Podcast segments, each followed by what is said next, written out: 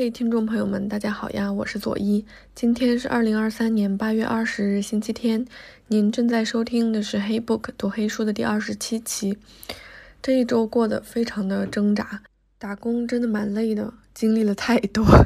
我现在有点嗓子劈了，就一直在咳嗽，讲话也怪怪的，还请大家多多包涵。当然，嗯，即便很忙，也依然非常努力的读完了一本书。可以说是越忙越累越痛苦的时候，我心里面就越渴望读点什么，否则我真的要从内到外的完全死亡了。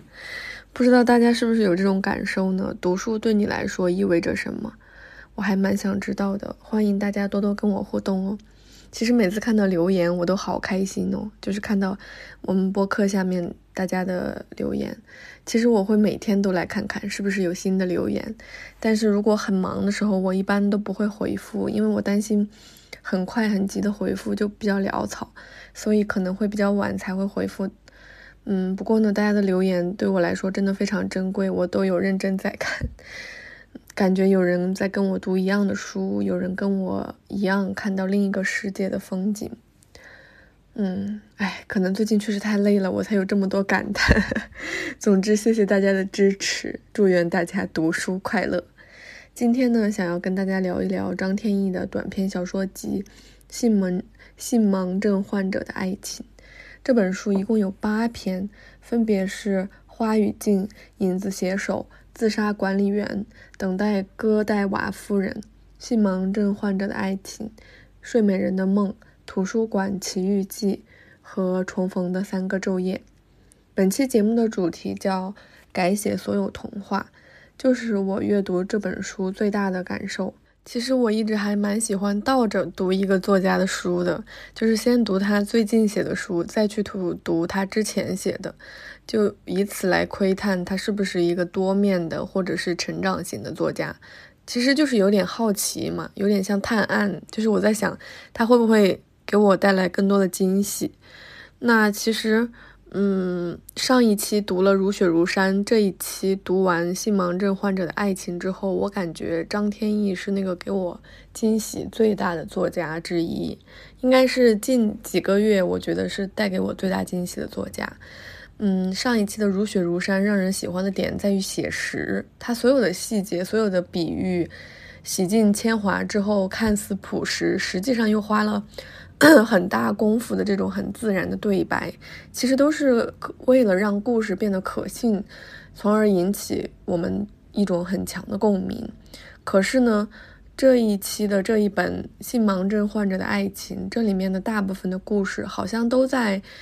嗯，故意在做陌生化的处理。他故意的极尽他所有的技巧，真的有在疯狂炫技，然后故意在告诉我们，好像说这些故事都不是我们的故事，他们注定离我们特别的遥远，因此我们必须要去想象，必须要走进作者创造的那个世界。嗯，这应该是另一种维度上的共鸣吧，因为，嗯，这就对我们的。阅读对读者有了一个门槛上的要求，就是大家首先要迈进这个门槛，能够走进他的世界，其实那共鸣就变得不是很难了。那么，我就简单挑选几篇来跟大家分享一下这种陌生化它是怎么实现的。首先是语言的陌生化，这本书也被不少读者吐槽说，为什么一个中国作家写出来的小说带着浓浓的翻译腔。确实有很有这种感受，就是从头到读到尾都会有一种感觉，像是这本书好像是外文作品翻译过来的。就比如说称谓上有一些习惯，像我们读到最后一篇《重逢的三个昼夜》里面，两个主角见面都互相称对方为您，然后得知对方的姓氏之后改称呼为某某先生，比如说杨先生。如果嗯有意识的来搜索一下，就会发现这一整本小说里面“先生”这个称谓出现的频率太高了。我粗略数了一下，得有将近七十次。这种非常有距离感、非常礼貌的称呼，其实一般情况下真的很少在汉语作品当中出现。当然，除了最初白话文小说出来那种讽喻、讽刺小说可能会会有一点点，但是这里面这个“先生”出现的次数。真的很很很多，就读起来你就会感觉好有距离感，就好像有一点 真的就在读那个国外的书翻译过来的这种东西。然后呢，又比如会经常对西方作家做一些戏仿，就比如说先生们这个招呼语，在第一篇《花与镜》里面就出现了四次之多。就谁会经常用这个招呼语呢？第一反应肯定是狄更斯吧，就我们熟悉的 Dear Reader 又来了。但同时也很像纳博科夫的那个《洛丽塔》。因为里面部分的陈述，它都是以先生们开头，因为陈述人面对的好像是法官，对吧？在《洛丽塔》里面，然后《花与镜》这一篇里面，它其实是一个类似的情况，呃，叙事者面对的应该是，呃，在做呃录音的警卫员，嗯，所以他会用这个先生们，一读就感觉真的离我们的生活非常遥远。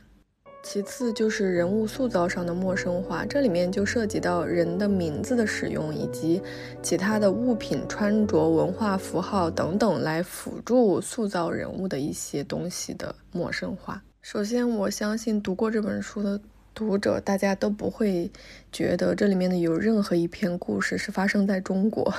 就不完全不会有这种感受。比如说第一篇《花语镜》里面，这些主角的名字都叫什么？彼得、温迪、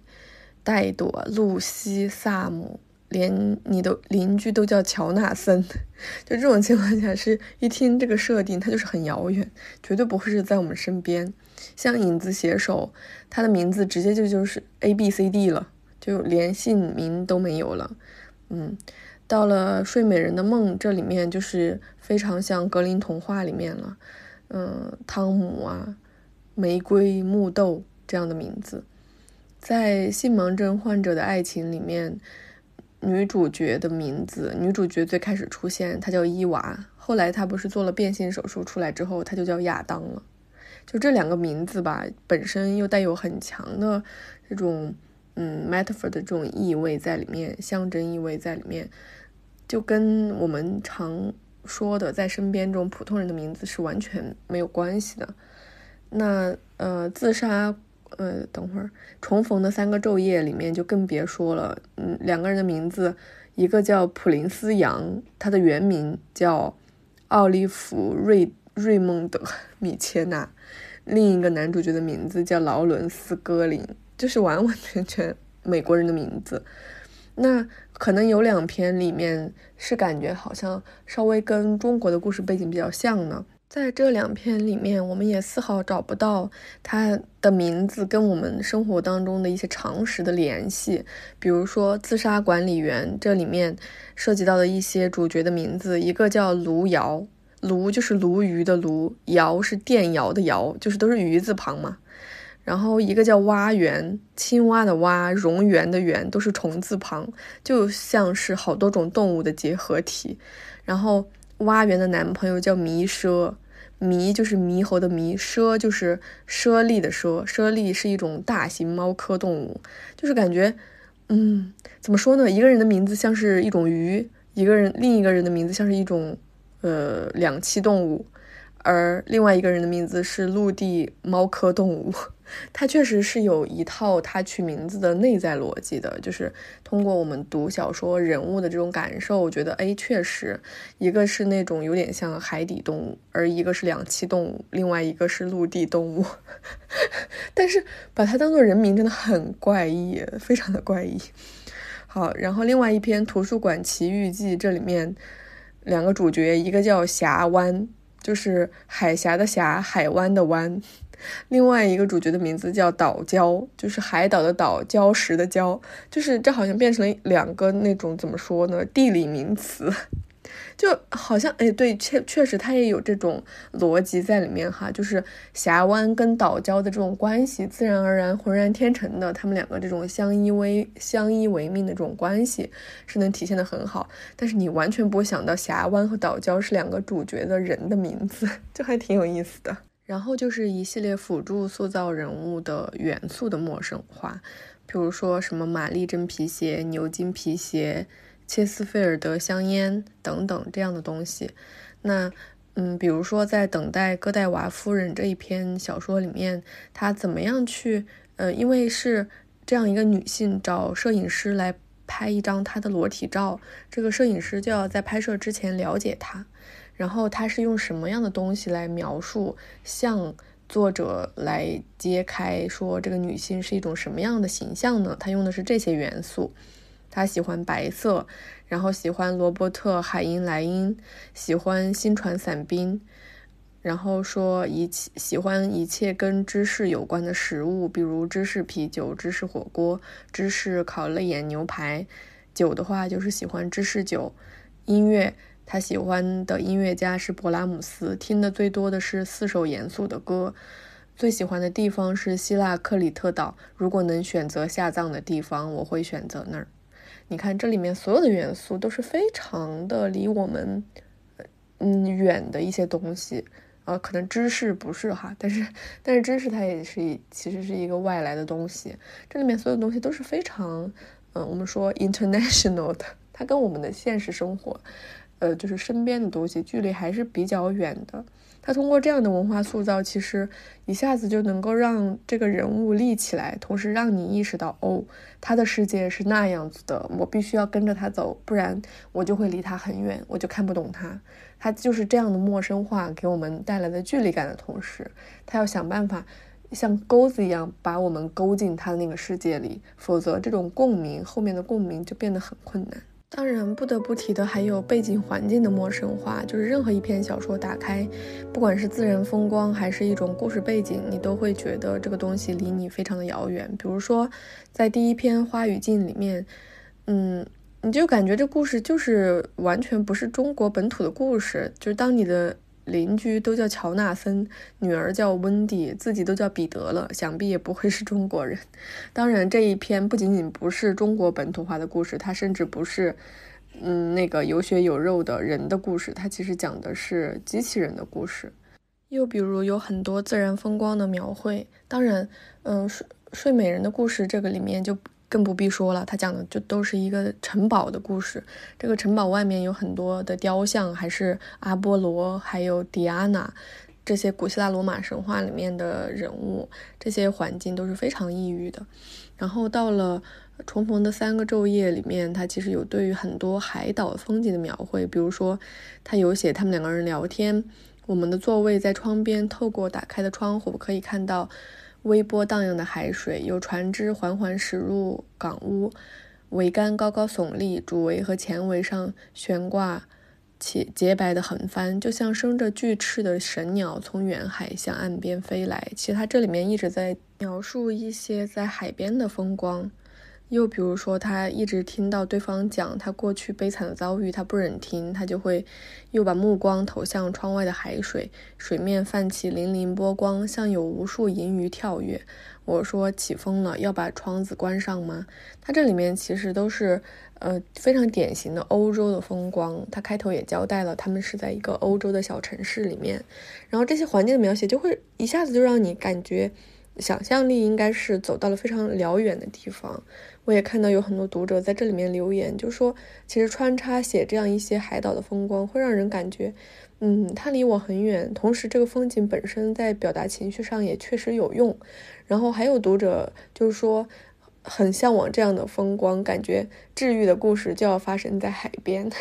我觉得确实这个环境描写它的陌生化也做到了这一点，就可以告诉你，好像有一个这样的故事就要发生在这样的环境之中。还有就是叙事题材和结构的陌生化，比如印象最深刻的应该就是《自杀管理员》这一篇，有开头的一小部分，它是戏剧剧本的格式。这个舞台戏剧和戏剧里面提到的故事主角本身，以及阅读这个故事改编成的小说，它其实构成了三四层的一个套盒的结构，让人很难不想到莎士比亚的戏中戏。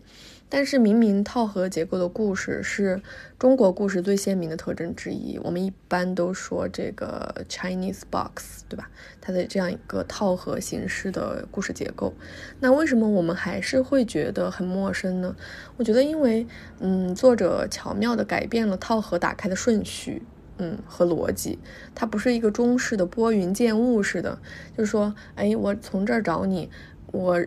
这个盒子打开一层，原来找找你是有这个目的，再打开一层，在这个故事当中又发现了什么等等。它它它其实是一个拨云见雾似的，但是呢，经过作者对打开顺序和逻辑的一个改变，我们呈现出就是呈现在我们面前的是一个非常稀释的，就是意外频出、结果不定的式样。什么意思呢？就是说。套盒每打开一次，好像故事都被重新改写了一次，而不是说顺着逻辑在一层一层往前递进，告诉你故事的那个真相，而是说每打开一次套盒，都像在告诉你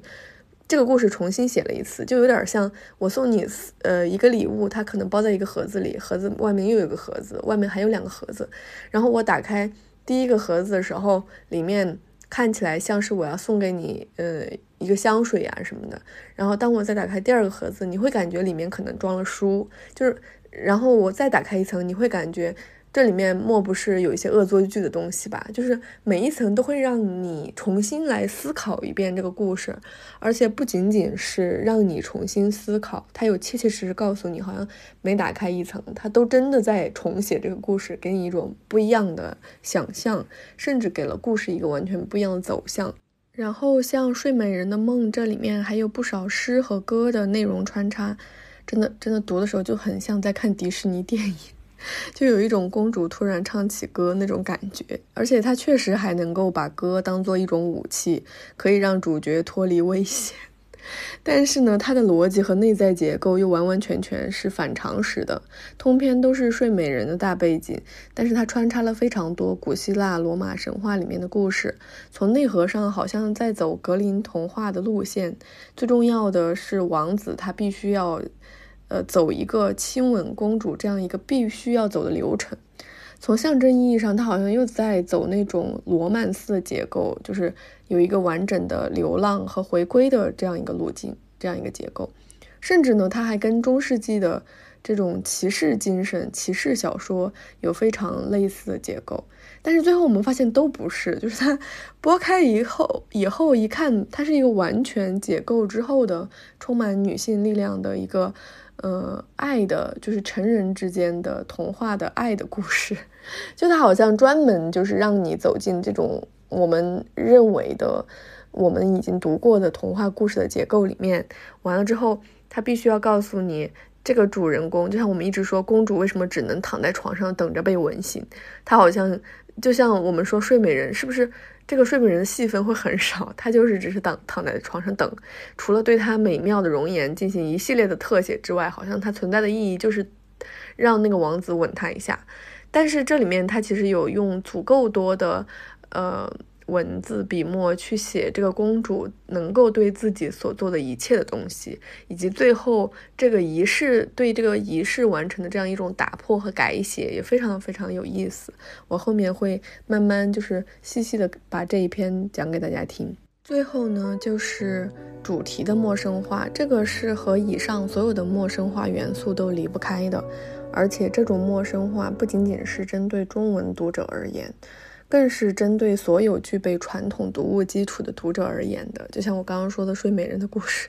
说白了，它就是一个反常识的叙事，也是我想要把本期主题定为改写一切童话的原因。因为童话其实是个符号，它象征着所有我们其实已经熟知，并且早已熟知，并且有可能就是最开始来到这个世界，开始感知世间那段过程当中，去最开始接触的一个叙事的。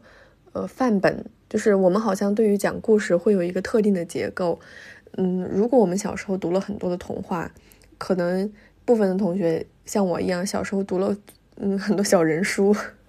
然后长大以后，嗯，初中啊、高中啊，老师让你即兴写作，然后让我们创意写作的时候，好像我们都离不开那几件套，对吧？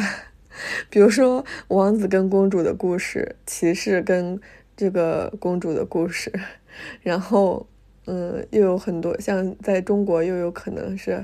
呃，孙悟空大战这个白骨精的这一套逻辑，对吧？然后我们又常说的西式经典的叙事结构，像大卫和歌利亚的故事，就是那种以小胜大、以以少胜多的那种故事，还有经典的浪子回头金不换的故事。就好像，嗯，我们我们所熟知的一切都奠定了之后，我们自己去创造故事，以及我们去读故事的这样一种，呃，先入为主的一种定式的思维模式了。但是，我觉得这一整本书非常非常多篇，甚至应该是所有的篇章，都在帮助我们打破这种思维定式。接下来我就简单挑四篇吧。一篇是性盲症患者的爱情，因为它跟书是同名的，就先讲这一篇。然后就是第一篇《花语镜》，也是作者自己在后记里面写到他最喜欢的一篇。再就是《睡美人的梦》，我觉得是嗯非常有特点、非常有性格的一篇。再就是我最爱的一篇《重逢的三个昼夜》，嗯，我就简单讲这三篇吧。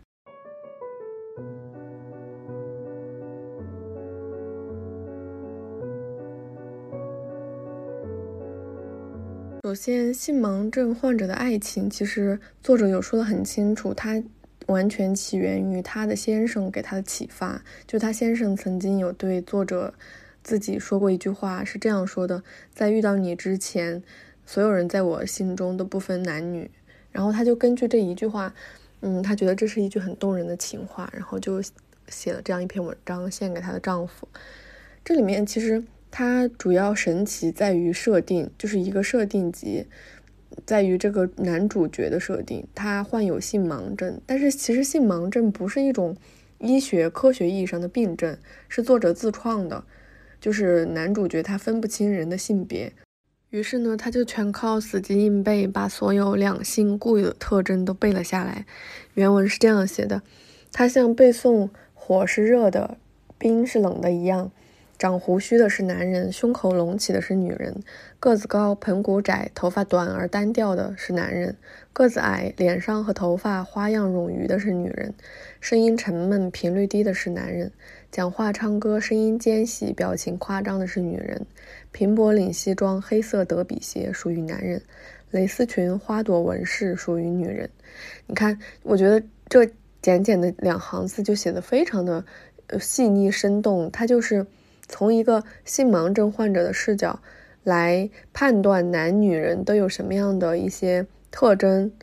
然后他其实也就非常生动地表现出我们对男女人的刻板印象，所以他接下来会写，嗯，有非常多的难题让他丧失判断力，比如说对他最难的是摇滚乐队，摇滚乐队的主唱经常留卷长发、戴墨镜，并且穿。中性的衣服，然后他就认不出来了。再就是让他为难的，就是，嗯，女士的中性风，就是有很多女生留短发，穿比较中性的衣服，他也认不出来。然后就是到了冬天，就是可能大家穿的比较厚，而且颜色普普遍都偏深的时候，他也认不出来。再就是，嗯，他比如说他举了个例子，他去看电影，跟同学讨论这个 V 字仇杀队的这个事情，这里面这个女主角她不是。嗯，服刑把头发剃成寸头嘛，他就以为这个是男人，但其实不是。就他不理解一些在生活当中我们定义男女之外的这些东西，就是到了艺术层面，他说艺术层面是最最难理解男女性的一个地方，他最难区分。其实这也就意味着，其实艺从另一个角度来说，艺术是一个极具。包容性的一个场域，在这个里面，你很难分清男女，也就意味着这个场域里面男女我们的性别的流动性可能更高一点。哎，我觉得这一点切入其实非常的巧妙。那这个设定之下，当然会有例外，是不是？后来有一天，男主角就遇到了一个人，他一眼就看出这个人是女人。因为他以前看到所有的人，他都不知道他是不是女人，是不是男人，他都分不出来的，就是分不清人的性别。他全靠背诵，就是死记硬背来辨别。他，但是他遇到这个人，他第一眼是认出来她是女人，而不是靠猜测，而不是靠这种记忆，他是真的能够在这个人面前辨别出她是一个女人。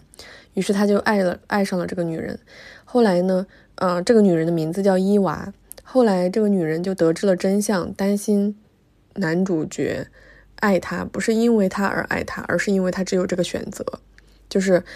嗯，他过生日的前夜，伊娃就郑重地提出了一个问题：在你眼中，世上只有一个女人，你完全没有选择余地，那么你爱我是因为我还是因为别无选择？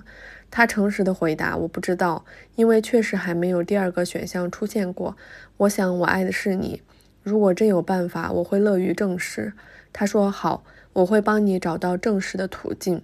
其实，在这段对话之前，他们就玩过非常多找人游戏。就是当伊娃知道他其实是性盲症患者之后，但只能分辨出他的性别之后，他经常在人群当中伪装。让男主角去找他，他有各种各样夸张的造型和扮相，他还贴胡子，他还戴假发，然后奇装异服，穿很多层风衣，等等等等。但是每一次只要走近他，男主就立刻能够识别出他是他，因为好像在全世界，他只能认得他一个人的性别。那后来他就说，呃，我怎么样跟你，呃，来帮你证实？这个世界上，就算还有选择，你爱的人依然是我。就是他突然间消失了，然后男主角就很害怕，等了很久很久，他一直在人群中寻找，他发现所有人他都辨别不出来性别。直到有一天，他回家，在门口发现了一个人，他一眼就辨别出了这个人是男人，他就很惊讶。当他走近他，他发现原来他就是伊娃，但是，嗯，所有的这些。特征就是面部特征、生理构造特征等等，都是伊娃的样子，但是他是男性，而男主一眼就能辨别出来。然后伊娃说：“你好，我叫亚当。”他做了变性手术，就变成一个男人。但这里面就非常有意思。当他是一个女人的时候，主角能够一眼辨认出他；而当而当他做了变性手术，变成了男人之后，他也依然是他唯一能够辨认出性别的人，即便他是一个男人。那这一篇的主题其实就表现得非常直白，只是呢，他到结尾才揭开这一层面纱，它前面描写的其实都非常的曲折，让你看不到原来结尾会是这样子。嗯，同时这个结尾非常让人觉得充满希望，它就是表达了爱的本征，它本身是一个什么样子，它是可以流动的，哪怕是这个底下这个物理意义上是变了一个性别，我对你本身的这种识别，我对于一个人在人群当中的独特性，我是一直保持在心中的。这样的陌生化，其实我觉得对我们来说已经不是特别遥远了，因为近些年国外的题材有很多东西写这个，但是这一篇它的独特之处在于，嗯，没有提前说谁和谁是什么样的性别，然后他们在一起经历过重重阻碍等等，它好像是从一个先定论的角度来写了这个世界上到底是先有性别还是再有爱，还是说先有了爱才会有性别。然后性别在这个爱里面又起多大作用呢？我觉得这种疑问是一种非常鲜艳的，而不是实验的，还还挺有意思的。它不是说我跟我跟你就是日久生情、长年累月，一定要经历过一个什么样的流程和范式，才可以去实现那个爱的目标。它是从一个另外一个角度说，如果爱本身就存在于这个人的命运之中。就是比如说他患上这种病症，就是他的一种命运。那那个打破他命运的人，就是走进他的世界的人，就会被他的爱全部所包围。这是一种非常鲜艳的一种角度，我觉得还蛮蛮有意思的。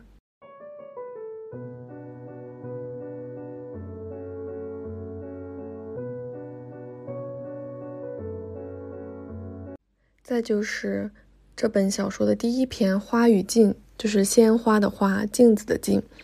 有点像镜花水月的这个意思。它这里面其实就在讨论一个核心的话题，是说机器人和人谁更像人。它的它的这样一个设定是，嗯，未来吧，就是这个世界都是机器人，非常非常多机器人存在的这样一个世界。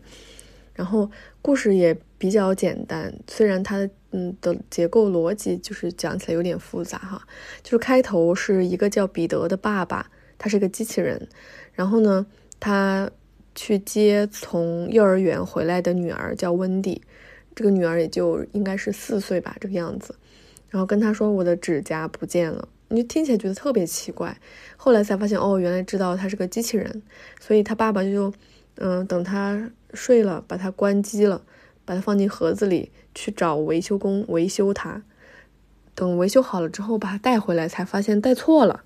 因为维修处有另外一个跟他长得一样的孩子，呃，小孩机器人叫戴朵，然后戴朵和温蒂其实他们两个就是换了衣服，互换了身份，彼此体验一次彼此的生活。于是戴朵就跟着彼得来到了家里面。可是戴朵本身在哪里呢？戴朵本身就在这个维修处。其实维修处就是一间妓院，然后呢，他的日常就是去服侍那些嗯人类嫖客。所以说，嗯，对彼得来说是非常恐怖的一件事情。他凌晨三四点钟在外面打工，突然就觉得哪里都不太对劲，他就冲回家，发现戴朵在家里把音乐声音放得很大，家里就像被抢劫了一样，一切都很乱。然后他就知道一定是认错人了，因为，嗯，温蒂更喜欢睡前安静讲故事，但是戴朵是喜欢唱歌的那个孩子，于是他就决定把戴朵还回去，然后把温蒂带回家。那这个过程当中，其实邻居就举报他说他有嫌疑把女儿带到，嗯，那个妓院去卖淫的嫌疑，于是就举报他了。所以这个文章。开头行文是怎么开始的？就有点像纳博科夫的那个《洛丽塔》，他是其实是警卫员在做口供，然后在录口供，他就是有这样一个录音文件的意思。他开始说，所以这里面会有很多说，嗯，先生们这种称呼语。那其实这里面有更层更深的一层故事是什么呢？就他为什么一定要，呃，把温蒂收养成为自己的女儿？这里面又讲，其实。机器人是有前生的，前生什么意思？就是机器人会经过改造的，但是机器人是有一个编码的。彼得，也就是这个爸爸，他的前生叫萨姆，而他的女儿温蒂的前生叫露西。其实是曾经有一次发生了一个机器人大清洗，就是大销毁的这样一个行动。嗯，萨姆和露西就被扔在了垃圾堆里面。萨姆那个时候是医院的一个护士，要经常给孩子接生。给人类的小孩接生什么的，然后人类突然就，嗯，非常的反感，说这双肮脏的机器人男人的手居然来摸我的孩子等等，然后就把他就把他跟成千上万的机器人一起扔在垃圾堆里，就可能会被碾碎，然后被报废。这个时候他就遇到了露西，露西也是一个小孩机器人，然后他是被他人类爸爸。就是他的人类爸爸把他买到家里，其实是为了陪伴他的人类女儿。就是他们会有叫什么 toy kids，就是专门小孩机机器人、儿童机器人，四五岁来家里培养，就是陪伴自己的小孩。然后他的爸爸也把他扔到垃圾堆里了。这个原因其实是一个伏笔，就是后面才知道。然后他们就在垃圾堆上，嗯，聊起了天，然后说。嗯，就有一点像，就是临死之前他们有惺惺相惜这种感受，然后就机器有很大的轰鸣声，萨姆就骗露西说：“你把舌头翘起来抵到上颚，这种噪音就会减轻，你就听不清了。”但其实是因为机器人的舌头底下都会印一个，呃，编号，他就记住了露西的编号。在这次机器人报废行动之中，他身体的百分之七十应该是应该是这样子。都被改造了，因为他差点被彻底报废了，但是还没有，就是他被他的一个半人类朋友吧，因为那个人类也是半人类，就身体有好多零件是组装的，就被他救了。于是他就改名叫彼得，然后他就开始疯狂寻找露西这个机器人。后来就可能是根据这个机器人的编号找到，嗯，找到他的一个芯片还是什么。然后就逐渐的去全世界搜寻他身上的各处零件，把它重新拼装成原来的样子，给它取名叫温迪。那其实，在这个过程当中，我们会发现非常多机器人已经到了哪种程度上，跟人的相似程度是怎样的？其实我们完全是分辨不了的。然后这里面我们有讲到，人类对机器人做的事情有几类，一类就是呃依赖。就这里面有讲到，有很多 toy case，就是儿童机器人被买到家里来陪伴人类儿童，但是呢，他们由于过度的乖巧听话，让儿童就产生了凌虐之心。这个里面就有讲到说，嗯，是是一个什么呢？对，就是有很多儿童机器人在家里面，其实是大家已经养成一种习惯了。但是有一次在洛杉矶发生了一次，嗯，谋杀案，连续三个女童被虐杀。破案之后，人们发现凶手竟然是同社区的一个八岁男孩。小凶手家境富裕，父母都是高薪专业人士。警方在他家发现了好几个被肢解的残破不堪的儿童机械人。很多教育学者与未成年人犯罪专家纷纷跳出来，在访谈节目中说：“乖顺服从的 Toy Kid 对男对孩子的心理健康并无裨益，而且用他们来代替父母的陪伴，孩子在得不到重视的情况下，反而会激发破坏欲。”嗯，就是所以说，经过了这个事情以后，所有的 Toy Kids 全都被呃抛弃了，就是要么就被销毁了，要么就。被拿去收藏了，但是最后这些 toy kids 有了一个用处是什么呢？他们全都被放到了妓院，就是有很多人类嫖客是喜欢，呃，猥亵儿童的，于是这些儿童机器人就沦为了妓院的卖淫工具。然后还有也是一个类似的情况，其实都是人类对机器人先有一种依赖，嗯，觉得它可以替代一部分，后来又觉得自己控制不了，所以就销毁。就是对机器人都是这两个态度，要么依赖，要么销毁。这里面就有一次说，就是嗯，萨姆和露西，也就是彼得和温蒂的前身，遭遇到大销毁。这次行动的导火线、导火索，这个导火索是什么呢？就是新闻报道了一个妻子长期跟家中的管家机器人偷情。那个女人的辩解说，那并不是通奸，因为机器人不过相当于大一点的按摩棒而已。但最后她胜诉了。被判成婚姻官司里的无过错方。其实这种事情如果发生在现在，至多在新闻网站占个边栏的位置。但是那几年类似案件太多，很多人把婚姻和职业中的失意归咎于让他们显得笨拙迟钝的机器人。愤怒情绪很快蔓延全国，几个著名机械人品牌的展示体验店被砸被烧，聚众捣毁机器人的集会越来越多。其实就是，嗯。人类发现自己在机器人面前显得笨拙而迟钝，其实产生了这种自卑、愤怒的情绪，所以对机器人进行大规模的销毁，也挺可笑的。就是听起来，这一篇里面最动人的地方就是机器人和人类的这种，嗯，智力和情感的一种巨大的对比。比如结尾的地方，彼得终于接回了温蒂，然后他这里面有说。他为什么对温蒂那样好？有一段非常，嗯，深刻，然后充满了爱意的这样一段表达。他是这样写的：“你是比珍品更美、更珍贵的赝品，是奥斯曼大帝的鹦鹉螺杯，装着饮不尽的美酒。你是我五岁的公主，只要你用山梅似的嘴唇吻吻我的盔甲。”我就愿意大步冲向城门外，战胜三头狗、独眼巨人、喷火的龙，再从一切不可能的地方回来，回到你身边。不是因为寻找奥兹国的冒险，而是因为要承载你的疗愈，我才有了这颗心。人类喜欢说命运，机器人有没有命运？有，懂得悲痛与快乐的都可以叫生命体，都有命运。温迪，我跟你是命定的父女，没有时间。其实我们并没有时间。就像你最心爱的毛毛的故事一样，我得从人类那里盗取时间花来维持我的们我们的生命。我不是有血有肉的父亲，你也不是有血有肉的女儿。我们没有真实的呼吸、心跳、体温，没有真实的泪水。我们的生命是从头至尾的模仿，但在一切虚假之中，我对你的爱是真实的，比时间花还真。这里面其实他就讲到，从一个机器人的角度，他是怎样去理解爱和守护爱的。就是哪怕他把温迪找回来，这个 Toy Kid 他其实是自己是有设定的，他会从嗯一岁长到五岁，然后他必须，因为他内存不够，他必须要被恢复出厂顺序，他又从一岁要到五岁，也就是说，他一经过他五岁生命周期，他必须要被嗯清除记忆，变成空白。所以他就是这样一遍一遍的守护在他身边，而这个故事残忍就残忍在它的结尾还有几个 appendix，就是那种附录，因为是一个嗯口供嘛，它其实是有附录文件的。附录文件里面就附了什么呢？附了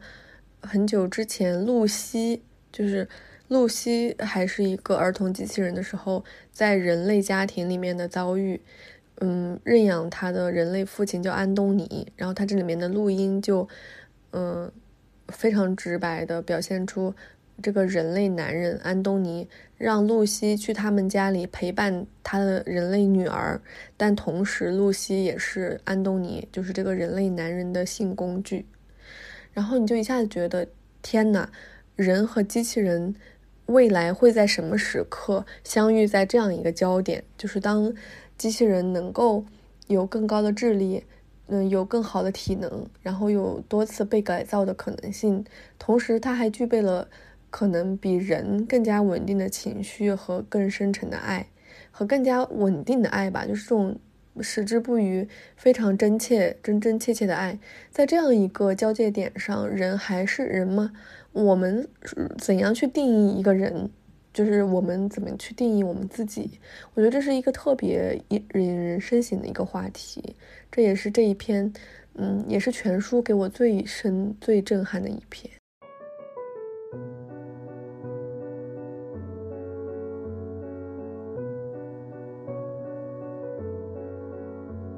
睡美人的梦完全是一个改写的格林童话。就是看过《睡美人》的故事，大家都知道它是一个什么样的故事。然后这一篇里是作者一个非常嗯具有私人化风格的一篇改写，我觉得甚至是一种真的是非常非常刻意的一个改写。它通篇都是那种极尽华丽的词藻，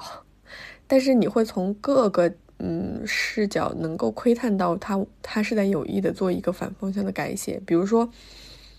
整篇文章的开头部分，他写的是这样的：那小子一进镇，我就知道他是为睡美人来的。镇上每个人都知道他是一二三七十三二十五第二十七位来试图唤醒睡美人的勇士。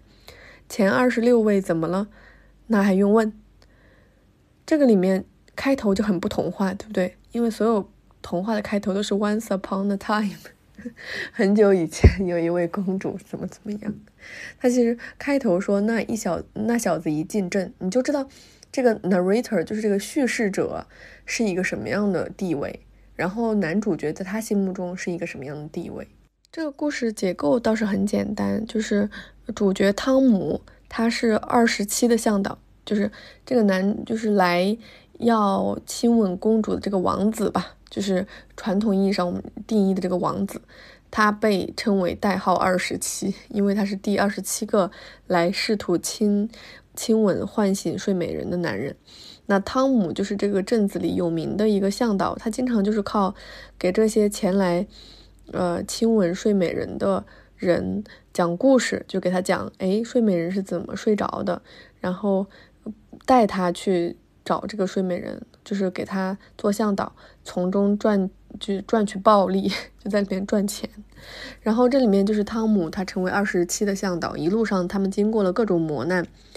当然都是一些曾经的植物啊等等对他们的一些攻击，最终他们走到了公主的门外。嗯，就这样一个故事。他们一路上经历了特别磨特特别多的磨难，也很奇幻，比如说。他们先是遇到了很多花精，就是沉浸了的花。那遇到花精怎么办呢？那汤姆就说出这个花的名字，二十七就念出它对应的拉丁文，这个花精就会消失。它这里面写的还挺生动的，就是真的很有童话的那种语言，但是它好像拆的更加的支离破碎，写的更加的丰富，就通过声音啊。色彩啊，形态等等，把整个我们从小看的那种很简练的童话故事写得非常的纷繁华丽。我念一段，大家就知道了。也就在同时，四面八方冒出了更多声音，各种各样的声音：女童跟小狗之类宠物说话的奶声低喃，男人醉醺醺的哼唱，变声期少年鸭子似的嘟囔，老妪干涩的咳嗽，夹杂着条门。夹杂着调门不稳的笛子声、口哨声，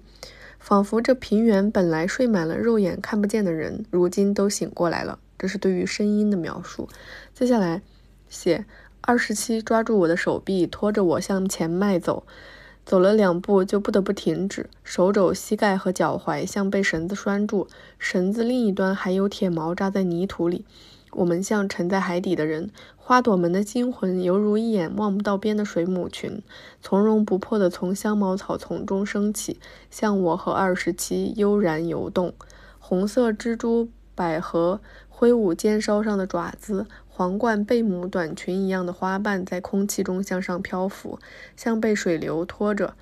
伯利恒之心也是一种花名，歪着六芒星形状的花冠，把中心那颗黑种子当作眼睛盯住我们。绣球来夹，则像一颗真正的绣球似的，被高大的凤尾兰踢着，闪着亮白光芒，一路滚过来。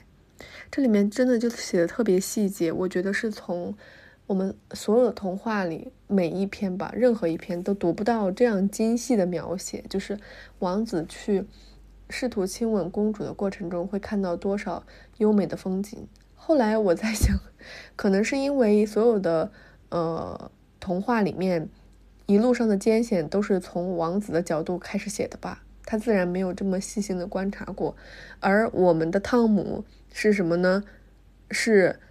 真正的公主，就是这当然剧透了哈。这一路的经历都是从他的眼睛里写出来的。哎，我觉得换这样一个角度，就会感觉到，嗯，这个故事它非常厉害。就是从公主的角度看，呃，她带着心爱之人去拯救自己的这个路上所经历的一切，那么一切都丰富，嗯，精彩了起来。当然，这里面他们遇到了好多好多种不同的花，然后他们都经历了这些苦难之后，他们决定游过一个那个湖。然后这个时候呢，汤姆就被水草缠住了，男主就把他解救出来。这个时候可能男主就发现她是女人。然后呢，他这个时候他不知道她是公主，他知道她是女人。然后呢，他们后来又被困在玫瑰的花蕊中，还遇到了蝴蝶精的攻击。这个时候，汤姆就说让嗯那个男人，因为他们出发之前让那个男人背了一个乐谱，然后就让那个男的唱歌。这个男人就开始唱歌，说没有词怎么唱。然后汤姆就说：“你要自己填词。”然后这个男人就自己填词唱歌，就真的一下子迪士尼这种感受就出来了。只不过换了性别，不是一个公主在唱歌，而是一个王子在寻找公主的路上在唱歌。他们就打败了这个玫瑰花精和蝴蝶精，后来又遇到了一头豹子，巨大的豹子。男主为了救女主，切断了自己的一根小拇指。后来他们终于进了城堡。进了城堡之后，还过了好几关。第一关是给白孔雀画眼睛，就是孔雀它自己的眼睛，它觉得那不是它的眼睛，它的眼睛长在羽毛上。就大家应该都看过那个孔雀毛哈，孔雀毛上好像都有眼睛。然后这里面的设定是男女主就给。孔雀每一片的羽毛上都画上朱砂色的眼睛，我觉得特别神奇。它真的很有想象力，就有点像我们之前说的给草莓，嗯，安那个草莓粒儿，然后给鱼安夹片一样，还挺好，就是特别有意思，就是读起来很有想象力。第二关是给一只黑猫喂喝那个豹子的奶，就是他们准备好了那个奶给黑猫喝了，然后就过了那一关。后来又帮悲痛夫人逗笑了他的孩子，就送给他一个什么礼物什么的。然后他们就进去了。他们就进去之后，马上就要让这个男人推开公主的门进去亲吻她了。他然后这个女主内心当然是十分复杂，她就写了她的痛苦，就说她的成功就是我的失败。对吧？反正就是我们，既然我已经剧透了，大家就知道他是不想让他进去，但同时他又劝他进去。这个时候他是这样写的，嗯，就是这个男人是一个什么样的反应？这个男人说：“对我来说，魔法是跟你走完这一夜的路。”然后接着女主角的反应是这样子的：眼前一黑，跟着是一蓝，她的蓝眼睛陡然扩大到无限大，胡桃夹子里传来硬壳破裂，咔的一声。始则腮颊相倚，作为眼泪的防波堤。随后唇肉上感到蝴蝶脚尖似的触碰，是蝴蝶令他珍重的东西变为玫瑰。我的泪涌得更凶，只有九根手指的一对手掌把我抱进去，抱进他身体构建的城堡。我的身子撞到他胸口，发出咚一声闷响，像什么东西终于落了地。得走过多复杂的迷宫，才能让正确的修辞找到正确的人，才能让错误的精灵听懂诚实的歌词。它稳得像一个温暖的深渊，深渊底有火，也有湍流。我只想飞扑进去，不顾一切。他的左手很知轻重地搁在我后颈处，裹在那手上的明明是我自己的衬衫布料，却有了助燃物似的异常触感。我毫无怨由地颤抖着。这里就是描述了他们两个在这个男人去亲吻公主之前，他们两个先亲吻了。然后就是写，嗯，女主的视角，我坐在那儿，疲惫、安宁、满足。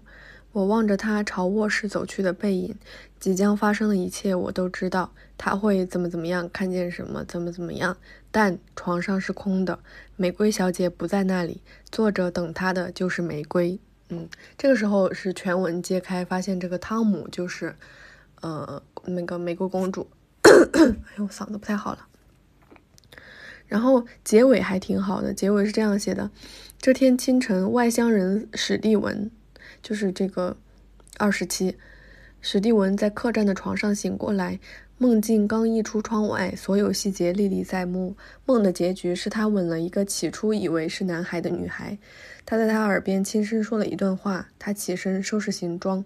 准备去闯传说中的睡美人城堡。他在腰囊里装了一副柔得极柔软的手套，一把磨得极锋利的短刀，一支冠毛画笔，一支欢毛画笔，一瓶用软木塞封好的酒，最后放进他母亲留下的一枚戒指。临行前，他走进小赌场。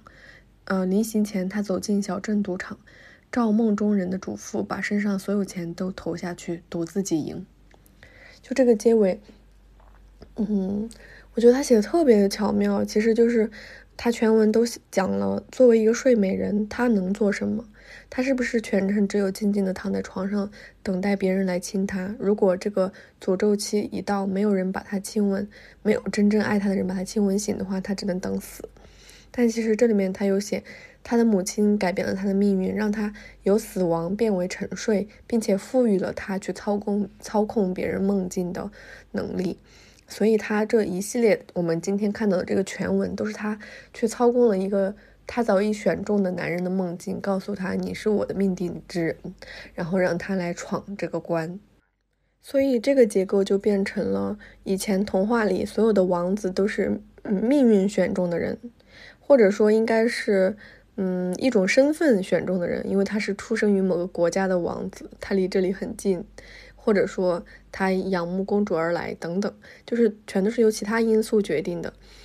这个结构在这篇小说里就变成什么了呢？王子是公主选定的人。嗯，就是王子是公主主动选择的人，我觉得这个结构上的颠覆非常非常具有力量，而且这里面所有极尽华丽辞藻、写的非常纷繁复杂的东西，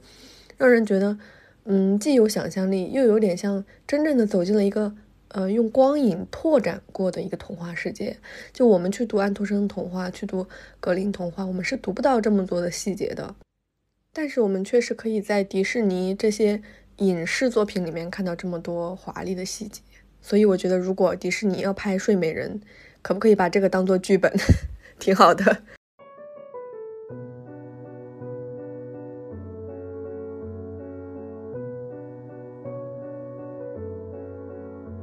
嗯，最后想分享的这一篇是《重逢的三个昼夜》，是这一整本书里面我最爱的一篇。他写的非常的温情、温柔又动人。嗯。首先，我先不讲这个故事的结构是什么样子哈，就是开头啊，太像王家卫了。他是这样写的：在分别了五年一个月零十天之后，奥利，我将于一九五零年十月二十三日十六点四十三分与你重逢，而你对此一无所知。就算上帝让我专门挑选一天，也不会比今天更好。空气清新的像薄荷酒，日光质感如水，云朵仿佛浸透了浆果果汁。车站外的天空是浅蓝色，掺着紫丁香色。日后，如果我要把这一刻的天空画下来，就会选这两色颜料。一切都像是善意而完美的成全。我像所有普通旅客一样款步走上火车站月台。十几米外，你正坐在候车长凳上，栗色头发修剪得很短很整齐，深灰色厚呢外套，同色长裤，左腿叠压右腿，裤腿脚底端露出黑袜子包裹的瘦长的脚踝，圆溜溜的踝骨像皮肤下藏了一块小石头，一只边角包金属的旧牛皮像搁在旁边地上。所以一读这个开头，我们就知道这个故事是一场有预谋的偶遇。嗯，就是主角男一号去调查了各种信息之后，去站台上偶遇男二号。啊，当然他们都是主角哈。嗯，我只是排个序。然后呢，他为什么要去偶遇他？是因为他们曾经是一对恋人，当然他们是一对同性恋人。然后在美国的军队里服役，然后在二战之中，他们嗯走散了，然后。这个男二号就受了很重的伤，从山崖上跌落，在雪地里快要冻死了，就被当地的人给救了。救了以后，他就失忆。失忆之后，嗯，这个他的他的恋人，也就是男一号，通过各种途径，嗯，找到他，发现他已经有有妻子有女儿了，所以他就决定，只是来见他一面，跟他道别。不会让他知道以前他们是这样的关系，也不会告诉他以前他是什么样的人，就让他幸福的过完下半生。所以他们上车之后就经过了一系列这种交谈，他却一直不忍心，嗯，向他展露任何他对她的爱意，就是他非常非常隐忍，只是非常温柔的照顾她。这期间他们就谈到了两本书，一本是《牛虻》，这里面男主角就说。亚瑟不应该给琼玛留那封信，这样一来简直功亏一篑了。按照前文的塑造，他是世间最能隐忍的人。如果琼玛毫不知情，不知自己曾当面错过爱人，他的后半生会少受多少心灵上的折磨？真正替他着想、真正爱他的那个牛虻亚瑟，会把秘密带进坟墓。而《双城记》里面的男主角。这个西德尼·卡尔顿，他会为了保全心上人露西和丈夫、女儿的幸福生活，牺牲自己，坦然赴死，成全别人的幸福家庭。这就是男主的选择。他看到，嗯，他昔日的恋人现在已经有了新的家庭，他不忍心去破坏这个家庭。如果他过得够好，他就会把这个秘密带进坟墓。他们这个过程当中真的写的非常让人心疼，在这个火车上还出现了很多很多意外，比如说男二号，嗯，那个位子的窗户漏风，他半夜就嗯咳嗽了，然后男主就各种想办法去照顾他。后来呢，车子又在中途停了几个小时，他们就出去嗯喝酒，又回来。后来这个车子上面就。嗯，没有暖气了，然后他又去找毯子，他们互相照料，等等等等。后来他下车了，他又跟他说，他接下来可能还有几个小时的时间，不知道要去哪里。这个时候，嗯嗯，这个他的昔日的恋人就邀请他去他的酒店待一会儿。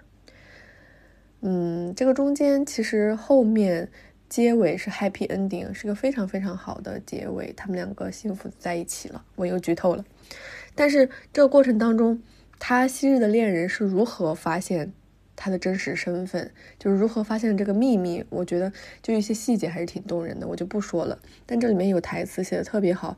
他写的就是，嗯，这个男二，嗯，我我只是顺带排个序哈，就这个男二说，我失掉的是记忆，不是智力，更不是对感情的感知力。你爱着我，我看得出，尽管你极力掩饰。可惜，真正的爱没办法掩饰，一整条山脉，一整个海洋也遮挡不住。如果你觉得这句话很动人的话，那么恭喜你，这一整篇小说里面的每一句话都有这么动人，甚至比这个还要动人。我是这一整本小说里，这是唯一一篇，就是我读到中间哇哇大哭。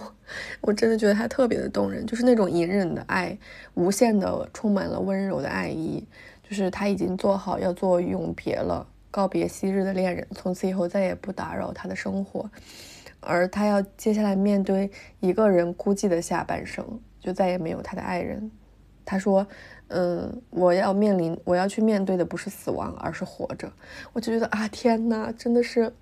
太过温柔的爱了。然后后面最后一句话写的是：“奥利，在分别了五年一个月零十四天之后，我终于在晚上二十二点四十九分找到你，与你重逢。”是真正的重逢，从此世间再没有什么力量能让我跟你分离。就是我觉得他这个开头和结尾对于时间的精准的这种丈量，就是我之前说，嗯，张天翼对于这种精准写作的把控。我们如果没有办法用尺子来衡量我们的爱和感情，那么我精确的来丈量时间和空间，是不是也可以达到同样的效果，向你证明我有多爱你？我觉得这个故事特别巧妙的，还有另外一点，它其实是既打破了双城记这样一个人单方面付出全部，又打破了牛虻这个里面，嗯，说出这个秘密之后，另一另一半疯狂的就是忍受折磨。他其实是这个里面是一个双向奔赴，就是一个人即便失忆了，也可以有巨大的感知力和他本身的智力来发现你对我，就是对方对他难以。意志的这种温柔和爱意，就是他是一个完完全全值得全部这样的温柔和爱意的对象，啊，我就是真的觉得作者好会好会写爱情，他好像用了所有这样的传统的悲剧作为了基调，最后又冲破了所有这些悲剧的结构，然后让温柔和爱成为了最终的胜利者。嗯，这篇故事真的很动人。如果说这一整本书里面必须要读一篇，我觉得一定要读最后这一篇，真的真的还挺动人的。好了，我今天就说这么多了，好像不知不觉又说了好长好长啊，因为我真的还蛮喜欢张天翼的。然后下个星期不出意外的话，还是会接着读张天翼的另一本小说《扑火》，然后可能会跟我的好朋友一起来，嗯，对谈一下，因为我们两个从上上个周读。如雪如山，这个周读心盲症患者的爱情，我们两个天天就是说他怎么这么会写，写的这么好，我们都很上头。下一星期如果来得及的话，我们会对谈。嗯，也有可能会来不及的话，我会更新一期没想到吧系列，因为我去看了那个呃夜晚的潜水艇的话剧，我觉得还还是蛮 inspiring 的，有很多东西可以跟大家分享。如果来不及，我就分享这个没想到吧系列；如果来得及，我们两个就对谈扑火。总之，我们下周末不见不散哦。